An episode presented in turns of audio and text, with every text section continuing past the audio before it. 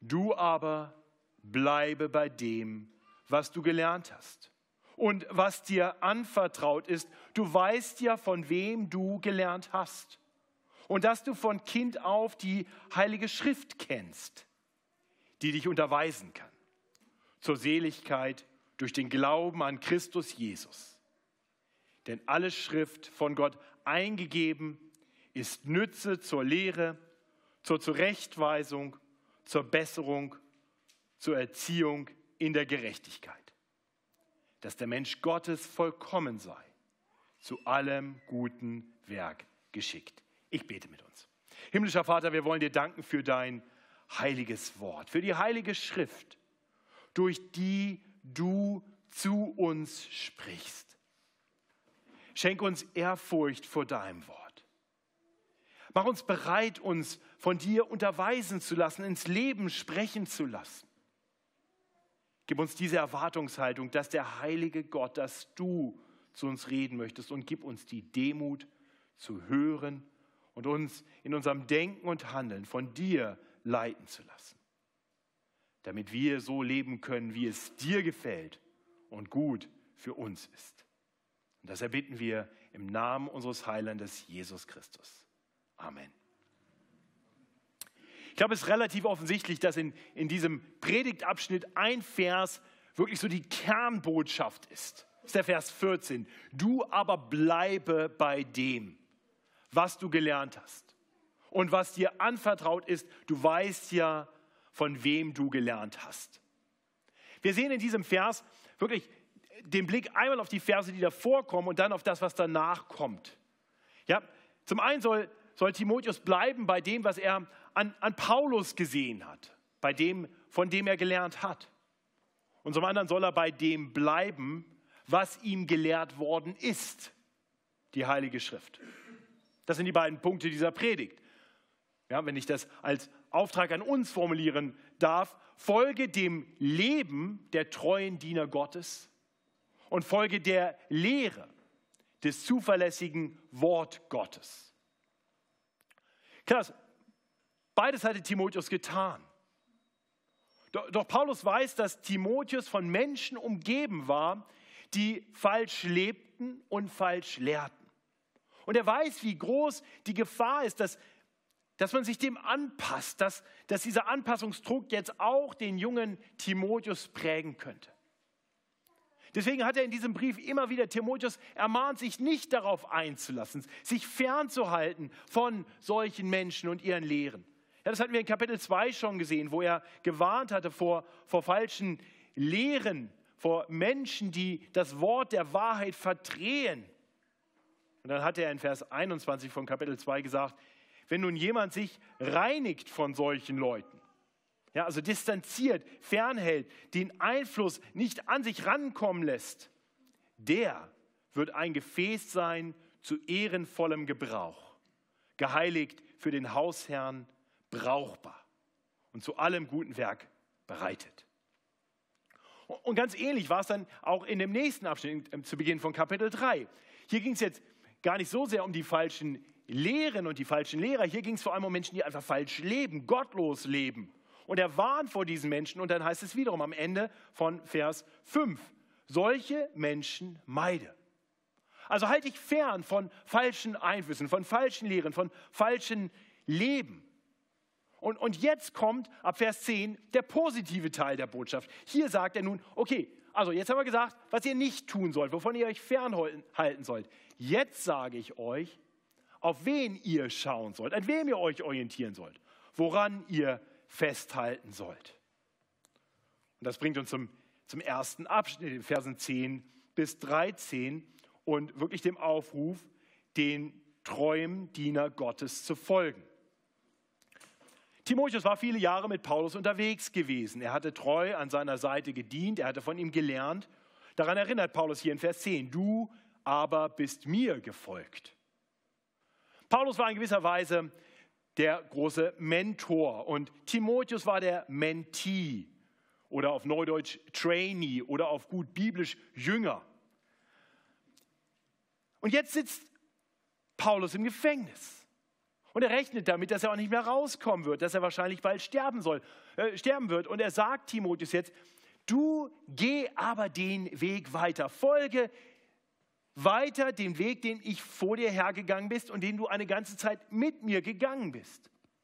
Und erinnere dich daran, du bist mir gefolgt in der Lehre, im Leben, im Streben. Das weiß Timotheus.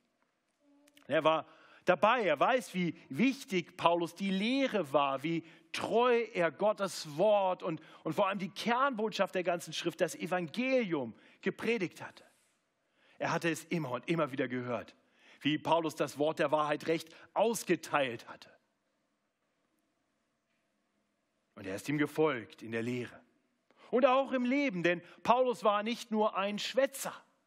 Er lebte, was er predigte. Nicht perfekt, das macht Paulus selber immer wieder deutlich, dass er ganz authentisch, ganz ehrlich, wenn er erklärt, dass er weiß, Sünde ist noch in seinem Herzen. Er sagt von sich, dass er weiß, dass er ein großer Sünder ist, dass er der Gnade Gottes eigentlich unwürdig ist. Und doch war er aufrichtig bemüht, seinem Herrn Jesus zu folgen, nicht nur in der Lehre, sondern auch im Leben. Ja, in der Tat, das war auch sein Streben, treu seinen Dienst auszurichten, trotz aller Widerstände weiterzumachen. Und Timotheus war dabei. Du bist mir gefolgt in der Lehre, im Leben, im Streben. Und dann fährt Paulus fort und weist nun auch auf, auf andere Dinge hin, nämlich den Glauben, Langmut, Liebe und Geduld. Er, er sagt auch, auch charakterlich, weißt du, wie ich gelebt habe. Du hast mich beobachtet, du hast gesehen, wie ich wirklich ein Mann des Glaubens war. Folge mir auch weiter darin. Du bist mir gefolgt, auch in der Langmut. Ja, dass ich, dass ich besonnen gelebt habe, dass ich, dass ich Geduld hatte mit Menschen. Du hast gesehen, wie ich getrieben war von der Liebe zum Herrn Jesus und in der Liebe zu den Menschen. Ja, selbst Liebe für die Verlorenen, denn ich habe mein ganzes Leben investiert, um ihnen das Evangelium zu bringen. Und du bist mir gefolgt. Geh diesen Weg weiter. Und in der Geduld, im Ausharren könnte es auch heißen hier. Du hast ausgehalten, du hast miterlebt, dass dieser Weg nicht leicht war. Und Paulus hätte ganz deutlich natürlich auch einfach sagen können, Timotheus, ich gebe dir folgende äh, neun Dinge, die du tun sollst. Und also erstens, ja, lehre richtig, lebe richtig, strebe richtig, hab Glaube, Langmut, Liebe, Geduld und Verfolgung und Leid, sollst du auch gut ertragen. Aber Paulus weiß etwas. Er weiß, dass manche Dinge leichter abgeguckt werden können, als mit dem Ohr wahrgenommen werden können. Kennen wir, oder?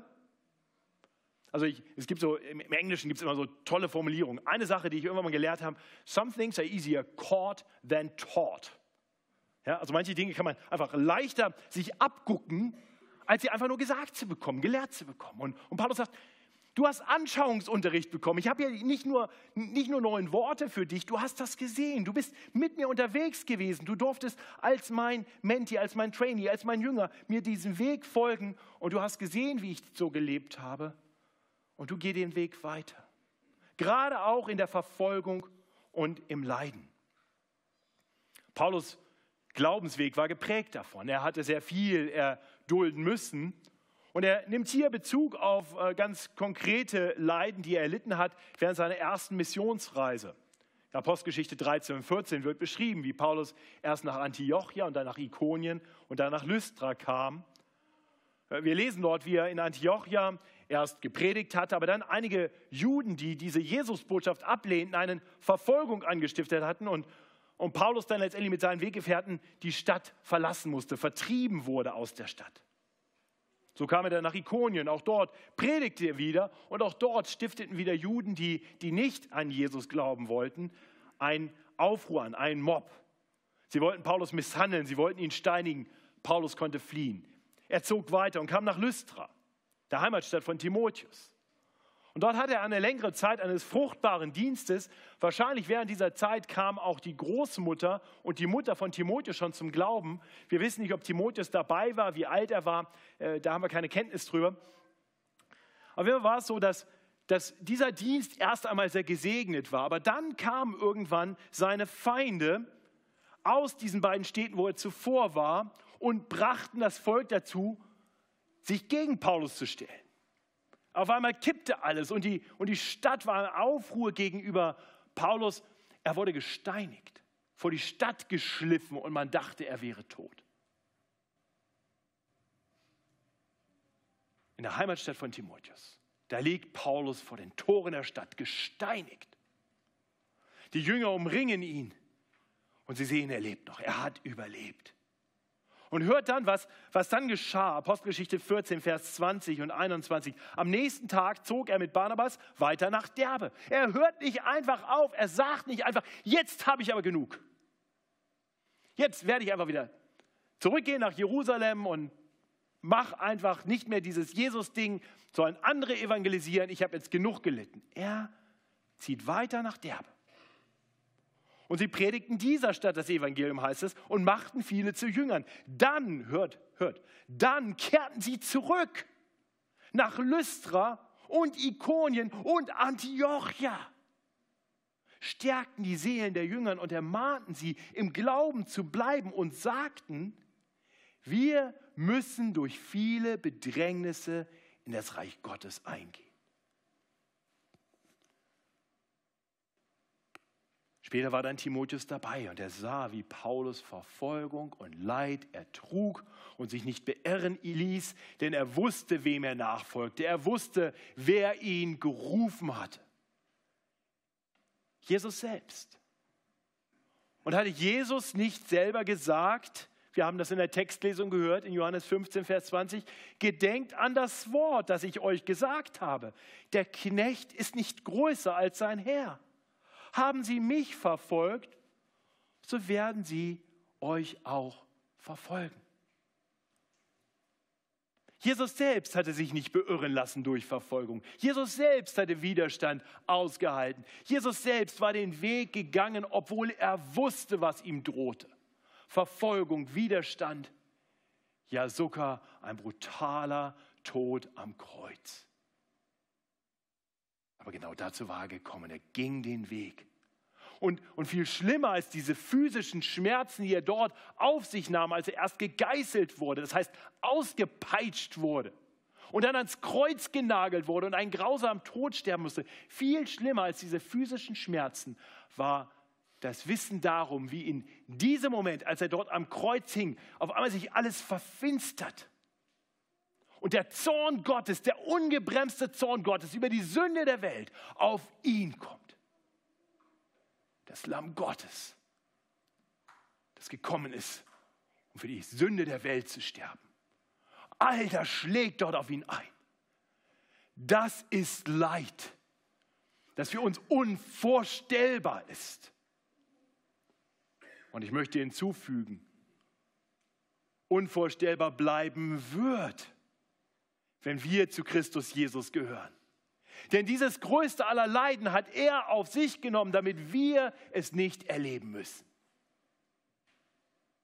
Ja, auch unser Weg der Nachfolger führt durch Verfolgung und Leid. Aber das ultimative Leid hat Jesus auf sich genommen, dass, sodass alle, die auf ihn vertrauen, von diesem größten Leid verschont werden. Das wusste Paulus. Er wusste, dass die, die Leiden, die er in der Nachfolge Jesu erleiden mussten, letztendlich unbedeutend sind im Vergleich zur Herrlichkeit, die alle erwartet, die Jesus nachfolgen. Das schreibt er immer wieder. Ne? Den Christen in Korinth schreibt er, denn unsere Trübsal, die ist zeitlich und leicht und schafft eine ewige und über alle Maßen gewichtige Herrlichkeit. Den Christen in Rom und wer ein bisschen Geschichte kennt, der weiß, wie viel Leid und Verfolgung die erleben mussten, die Christen in Rom. Den schreibt er, ich bin überzeugt, dass dieser Zeit Leiden nicht ins Gewicht fallen gegenüber der Herrlichkeit, die an uns offenbar werden soll. Und Paulus wusste, dass der Herr den Seinen beisteht. Er, er führt sie durch alles Leid, er bewahrt sie und bringt sie sicher in seine Gegenwart. Ja, Paulus selbst hatte erlebt, wie Jesus ihn aus vielerlei Leiden, selbst hier auf Erden, immer wieder erlöst hatte. Und er, er bringt das hier zum Ausdruck. Er hat uns aus, aus all dem, hat mich der Herr erlöst. Und, und er wusste, dass die endgültige Erlösung ihm noch bevorstand. Die endgültige Erlösung ist, dass das Leid, die Verfolgung hier auf Erden aufhören wird. Aber nicht einfach, weil die Welt sich ändern soll, weil der Herr uns aus dieser Welt, die uns Christen nicht liebt, sondern hasst, weil sie unseren Herrn Jesus nicht liebt, sondern hasst, der Herr uns daraus erlösen wird, hinein in seine Herrlichkeit. Da schreibt er am Ende seines Briefes, der Herr aber wird mich erlösen von allem Übel und mich retten in sein himmlisches Reich. Ihm sei Ehre von Ewigkeit zu Ewigkeit. Amen. Paulus wusste, das ist die Erlösung, die ihm bevorsteht. Das ist die Erlösung, die durch ein Teil der Tränen zu erreichen ist. Und er ruft Timotheus auf, folge weiter meinem Vorbild. Lass dich nicht versuchen von diesen falschen Lehrern, von diesen Lügenpredigern, die natürlich nirgends anecken, die natürlich ein leichtes Leben haben. Verfolgung kommt immer dann, wenn man eine Botschaft predigt, die für diese Welt der Lottergeruch des Todes ist. Eine Botschaft, die den Menschen sagt, du bist nicht okay. Wenn ich den Menschen sage, oh Gott hat dich so wunderbar gemacht, du bist so großartig, Gott ist so stolz auf dich, da werden die Menschen immer nur sagen, oh ja, das ist ja nett. Aber wenn du Leuten sagst, du hast ein Problem, du bist ein Sünder, du bist ein Rebell, der gegen Gottes guten Willen lebt, das wird oft nicht Applaus finden. Auch wenn es wahr ist. Aber das ist die Grundlage dafür, dass Menschen hören können, wo wirklich Erlösung zu finden ist. In Christus Jesus, der gekommen ist, um unsere Schuld auf sich zu nehmen, sodass jeder, der auf ihn vertraut, von Gott nicht gerichtet wird, sondern angenommen wird als ein geliebtes, adoptiertes Kind. Timotheus brauchte die Erinnerung daran. Die Erinnerung daran, wie es sein wird und die Erinnerung daran, dass, dass alle, die fromm leben wollen in Christus Jesus, Verfolgung erleiden müssen. Ja, das wird geschehen, aber die, die das nicht wollen, die, die anders leben, die anders lehren, die werden eines Tages von Gott zur Rechenschaft gezogen werden. Mit den bösen Menschen aber und Betrügern wird es je länger, desto ärger. Sie verführen und werden verführt. Könnt ihr sehen, warum das gut ist, so ein Vorbild zu haben, an so ein Vorbild erinnert zu werden? Können sehen, wie hilfreich das für Timotheus gewesen sein muss, den Weg des Glaubens eine ganze Zeit an der Seite von Paulus gegangen zu sein? Er hatte keine blauäugigen Erwartungen daran, was es heißt, als Christ zu leben. Er hatte ein ganz realistisches Bild. Er war mit Paulus unterwegs, er hatte gesehen, so sieht das also aus. Und Paulus erinnert ihn daran. Er sagt, du bist mit mir gegangen in der Lehre, im Leben, im Streben, der, im Glauben, in der Langmut, in der Liebe, in der Geduld, in der Verfolgung, im Leiden. Lieber Christ, ich möchte dich fragen, hast du so jemanden in deinem Leben? Ein Vorbild? Jemand, an dessen Seite du für eine Zeit gehen kannst? Jemand, der dir vorlebt, was es heißt, den Weg des Glaubens wirklich zu gehen? Die Versuchung ist ja für uns alle groß, uns dieser Welt anzupassen, still zu werden, nicht mehr zu zeugen von der Hoffnung, die in uns ist und sie letztendlich zu vergessen und, und uns an den Menschen dieser Welt zu orientieren und an den Dingen, die ihnen wichtig sind. Aber das führt nicht zum Segen. Es ist gut, Vorbilder zu haben, die uns vorleben, was es heißt, treu dem Herrn nachzufolgen. Hast du ein Vorbild? Hast du vielleicht viele Vorbilder? Als ich über diesen Text nachdachte, war ich dankbar dafür, dass ich selbst hier in dieser Gemeinde eine ganze Reihe Vorbilder habe. Menschen, die mir etwas vorleben. Ich habe vielleicht nicht das eine Vorbild, der in allen Dingen das perfekt macht, aber ich habe Vorbilder, manche Menschen, wo ich sage, die, die strahlen eine Liebe aus. Das finde ich vorbildlich. Ich, ich sehe Geschwister, die mit einer Geduld auch, auch schwere Dinge durchstehen und an Jesus festhalten. Ich habe Vorbilder, die einen, einen festen Glauben haben, der inspirierend ist für mich. Ich bin dankbar für viele Glaubensvorbilder in dieser Gemeinde und ich, ich, auch ich brauche sie. Ich brauche Menschen, die mir helfen, durch ihr Vorbild klarer zu sehen, wie auch ich leben soll. Und ich bin dankbar für Vorbilder, im Glauben, mit denen ich eine Zeit lang unterwegs sein durfte, die vielleicht nicht mehr in meinem Leben sind, aber wo ich mich daran erinnern kann, wie sie gelebt haben. Ich habe hab Vorbilder, Namen, die von euch vielleicht fast noch keiner je gehört hat, aber die für mich Vorbilder im Glauben geworden sind. Andy Johnson, Matt Schmacker, Brüder, mit denen ich unterwegs sein durfte in Washington, DC für Jahre, die mich geprägt haben. Manchmal mehr als der Pastor, weil ich so nah an ihnen dran sein durfte.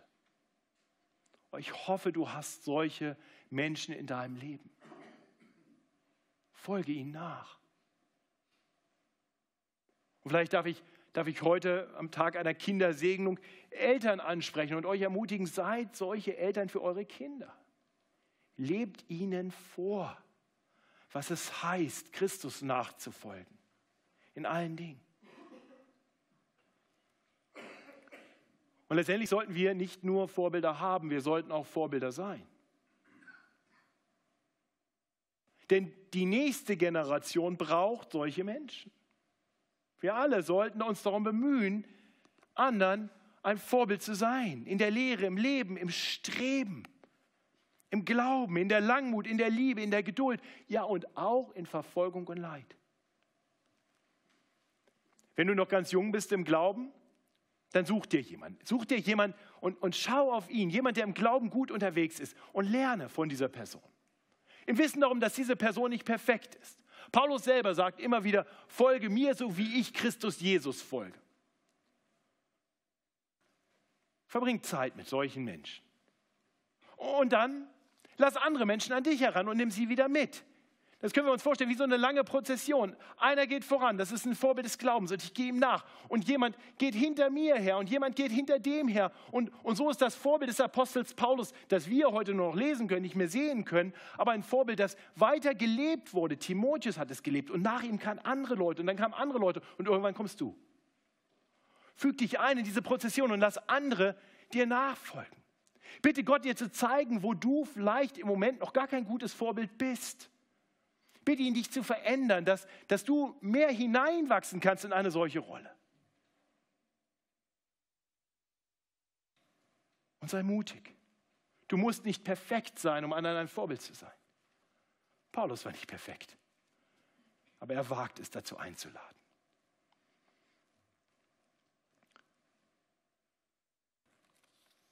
Paulus verweist auf sein eigenes Vorbild. Aber vor allem verweist er dann im, im zweiten Teil auf die wirklich zuverlässige Quelle aller Erkenntnis und Lehre. Denn Timotheus war nicht nur umringt von Menschen, die falsch lebten, die schlechte Vorbilder waren, er war auch umringt von Menschen, die Falsches lehrten. Und so sagt Paulus ihm, folge der Lehre des zuverlässigen Wort Gottes. Das ist der zweite Punkt dieser Predigt. Vers 14. Du aber bleibe bei dem, was du gelernt hast und was dir anvertraut ist. Du weißt ja, von wem du gelernt hast. Und dass du von Kind auf die Heilige Schrift kennst, die dich unterweisen kann zur Seligkeit durch den Glauben an Christus Jesus. Denn alle Schrift, von Gott eingegeben, ist Nütze zur Lehre, zur Zurechtweisung, zur Besserung, zur Erziehung in der Gerechtigkeit. Dass der Mensch Gottes vollkommen sei, zu allem guten Werk geschickt. Wir sehen, Paulus erinnert also nicht nur an, an sein eigenes Vorbild, er erinnert an diejenigen, die Timotheus das Wort gelehrt haben, die ihm die biblischen Wahrheiten nahegebracht haben. Und das waren eben nicht nur er, das waren zuerst einmal seine Großmutter Lois und seine Mutter Eunike. An die hat, hat er schon ganz in, am Anfang des Briefes in Kapitel 1 erinnert. Und hier nochmal dieser, dieser Hinweis darauf, du weißt ja, von wem du gelernt hast. Und dass du von Kind auf die Heilige Schrift kennst. Das heißt, seine, seine Mutter, seine Großmutter waren von klein auf darum bemüht, ihrem Sohn, ihrem Enkelsohn das Wort Gottes nahezubringen. Liebe Eltern, ist, ist das dein Verlangen, ist das euer Verlangen, dass eines Tages mal jemand, der euch und euer Kind kennt, wenn euer Kind groß ist, eurem Kind sagen kann, du weißt doch, was Mama dir gesagt hat. Halt daran fest. Der Mama hat dir immer wieder gesagt, die Bibel aber sagt. Aber lasst uns solche Eltern sein für unsere Kinder. Eltern, die darum bemüht sind, unseren Kindern das Wort der Wahrheit, die, die Bibel, die Heilige Schrift nahezubringen. Und, vielleicht tun wir das nicht damit, dass wir mit ihnen ein Kapitel im Buch Jeremia lesen, wenn sie vier Jahre alt sind, auch wenn alle Schrift Nütze ist. Aber vielleicht fangen wir anders an. Vielleicht nehmen wir erstmal eine Kinderbibel, mit der wir unsere Kinder an die biblischen Wahrheiten heranführen können. Wir haben unten am Büchertisch äh, mindestens zwei sehr, sehr, sehr, sehr, sehr gute Bibeln, Kinderbibeln, die ich jedem empfehlen kann, für unterschiedliche Alter. Es gibt die Gottheit, ich liebe Bibel, das ist für die etwas kleineren. Und dann gibt es die äh, David Helm, wie heißt sie, sag mal einer. Gottes einzigartige Geschichte ist gut, wenn man solche Leute in der Gemeinde hat, die sich auskennen. Gottes einzigartige Geschichte. Die Gottheit, ich liebe Bibel, Kindergartenalter und Gottes einzigartige Geschichte dann für die etwas größeren.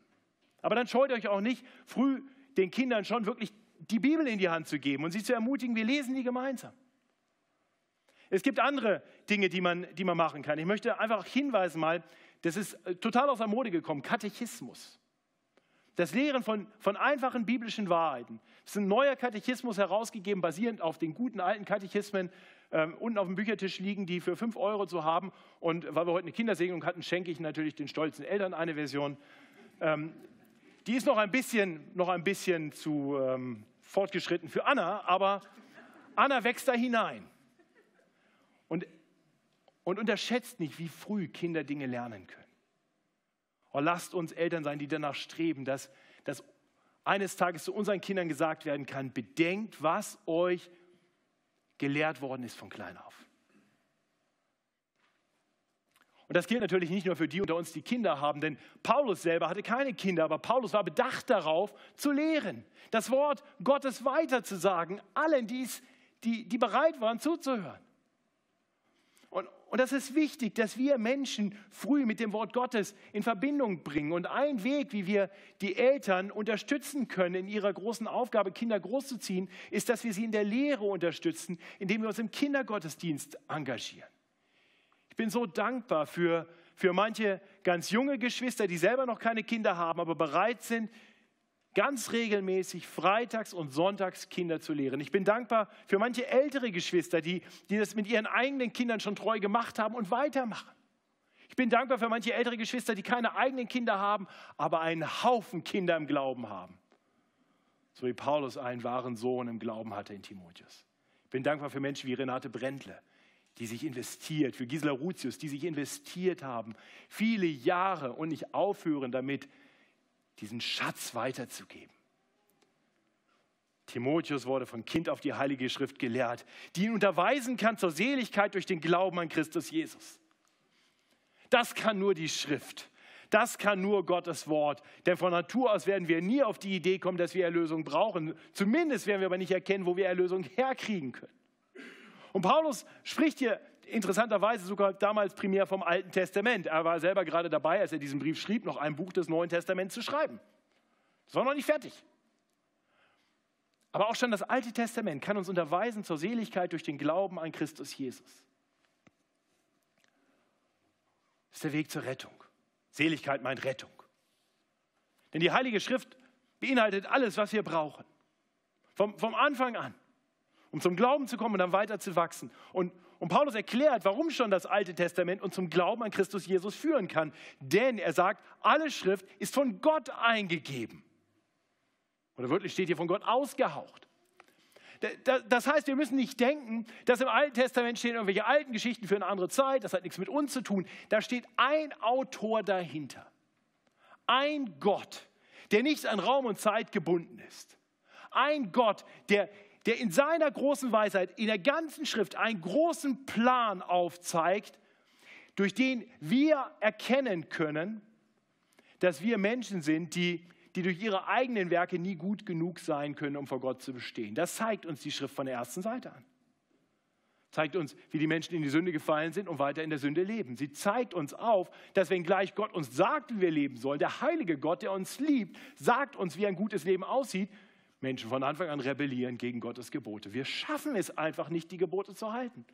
Gott zeigt uns auf, dass wir zur Rettung ein Opfer brauchen. etwas brauchen, das uns mit Gott ins Reine bringt. Jemand, der das unsere Schuld auf sich nimmt. Und dann kommen diese ganzen Tieropfer und legt man Hände auf und dann werden die geschlachtet und das Blut wird vergossen, um, um Schuld zu sühnen. Aber irgendwie funktioniert das nicht so richtig, denn kaum ist das Vieh geschlachtet, muss das nächste rangekarrt werden. Morgens, abends, jeden Tag, immer wieder das Gleiche, weil es nie reicht, weil wir immer weiter sündigen. Und wir lernen schon im Alten Testament, schon durch diese komischen zeremoniellen Gesetze, dass wir ein besseres Opfer brauchen.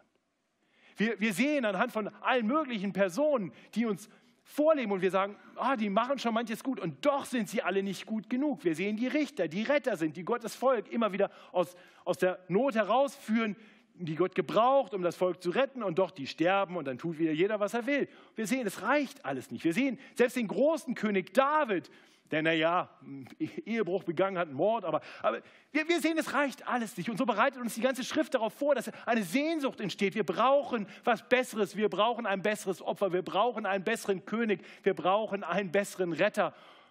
Und so verheißt uns schon die Schrift von Anfang an, eines Tages wird er kommen. Gott wird ihn uns senden. Da steht schon im ersten Buch Mose, schon im dritten Kapitel, dass eines Tages ein Nachkomme der Frau kommen wird und der Schlange den Kopf zertreten wird, damit wir gerettet werden können.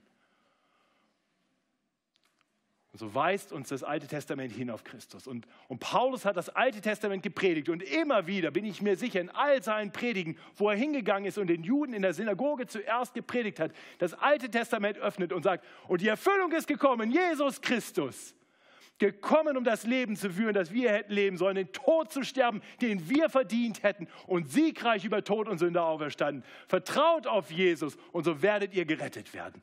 Das war seine Botschaft. Timotheus, bleib dabei. Halt daran fest. Wenn du diese Botschaft noch nicht gehört hast, dann möchte ich dich einladen.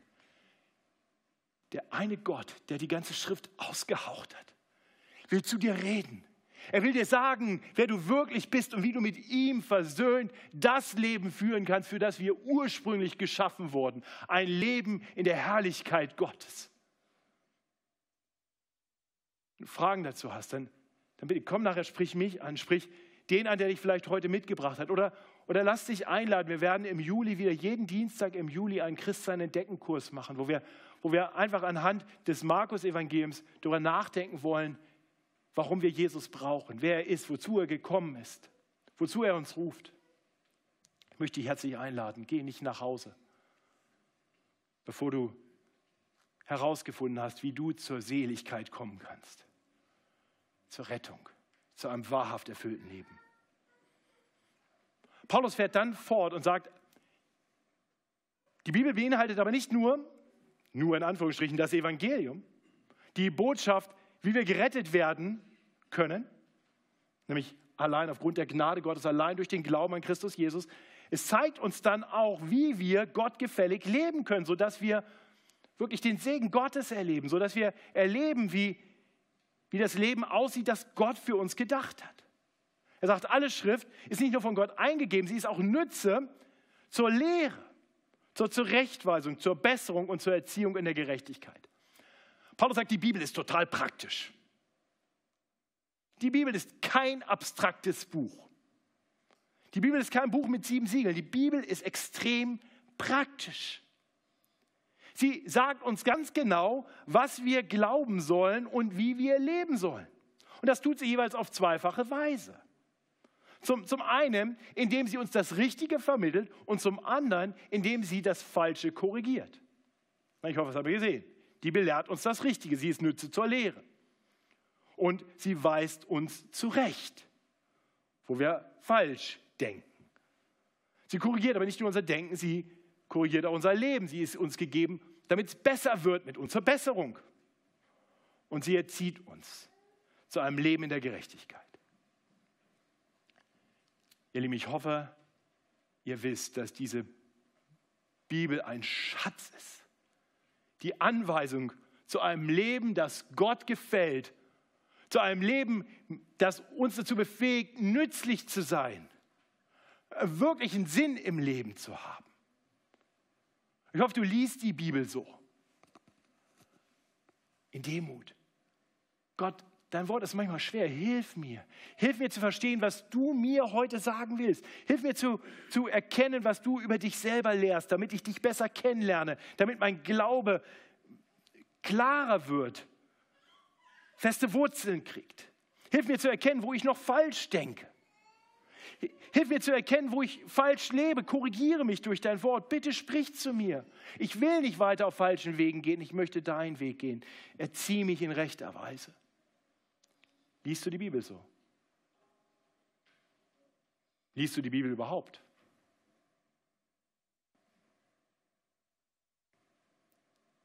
Ich glaube, wir werden die Bibel nur dann wirklich lesen, wenn wir diese Erwartungshaltung haben.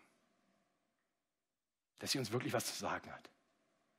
Dass der heilige Gott zu uns reden möchte. Und so bringt uns die Bibel ans Ziel. Alle Schrift ist von Gott eingegeben, ist Nütze zur Lehre, zur Zurechtweisung, zur Besserung, zur Erziehung in der Gerechtigkeit, dass der Mensch Gottes vollkommen sei, zu allem guten Werk geschickt. Strebst du danach? Möchtest du Nütze sein, nützlich sein für Gott, zu jedem guten Werk geschickt sein? Möchtest du ein vollkommenes Leben haben? Dann bleib dabei. Lass Gott reden und, und höre gut zu, jeden Tag. Wenn du dich schwer tust noch mit der Bibel, dann, dann sag jemand aus der Gemeindeleitung Bescheid, sag jemand in deinem Hauskreis Bescheid. Ich bin mir sicher, wir haben ganz viele Menschen, die bereit sind, sich mit dir hinzusetzen und die Bibel mit dir zu lesen, um dir zu helfen, sie besser zu verstehen. Vielleicht tust du das mit deinem Ehepartner und, und sagst, lass uns einander dabei helfen, lass uns darüber reden. Find einen Hauskreis, der, der dich befähigt, die Bibel besser zu verstehen. Wisst ihr, wir sind heute genauso wie Timotheus damals umgeben von Gottlosigkeit und von Lehrern, die uns alles Mögliche vorgaukeln und versprechen. Reichtum, Gesundheit, leidfreies Leben. Aber das ist nicht biblisch. Wir müssen heute erleben, wie, wie Menschen in völliger Verblendung meinen, sich über Gottes Wort stellen zu können. Sagen können, ich die Bibel ist, ist ganz gut und so, aber ich sage euch jetzt mal. Und dann gehen sie darüber hinaus und sagen, da sind natürlich viele Fehler in der Bibel, aber ich weiß es besser. Was für eine Arroganz. Aber die umringt uns und die schleicht überall hinein. Ich bin mir sicher, wir sind alle nicht davor gefeit, aber lasst uns wachsam sein. Lasst uns Vorbilder finden im Glauben, denen wir nachfolgen können. Lasst uns lernen, der Bibel immer mehr zu vertrauen. Und so so werden wir nicht auf falsche Wege geraten, sondern den guten Weg des Glaubens gehen, bis wir einziehen dürfen eines Tages in Gottes Herrlichkeit. Amen. Lass uns das miteinander singen in einem weiteren Lied, in dem wir auf Gottes Wort uns nochmal besinnen wollen.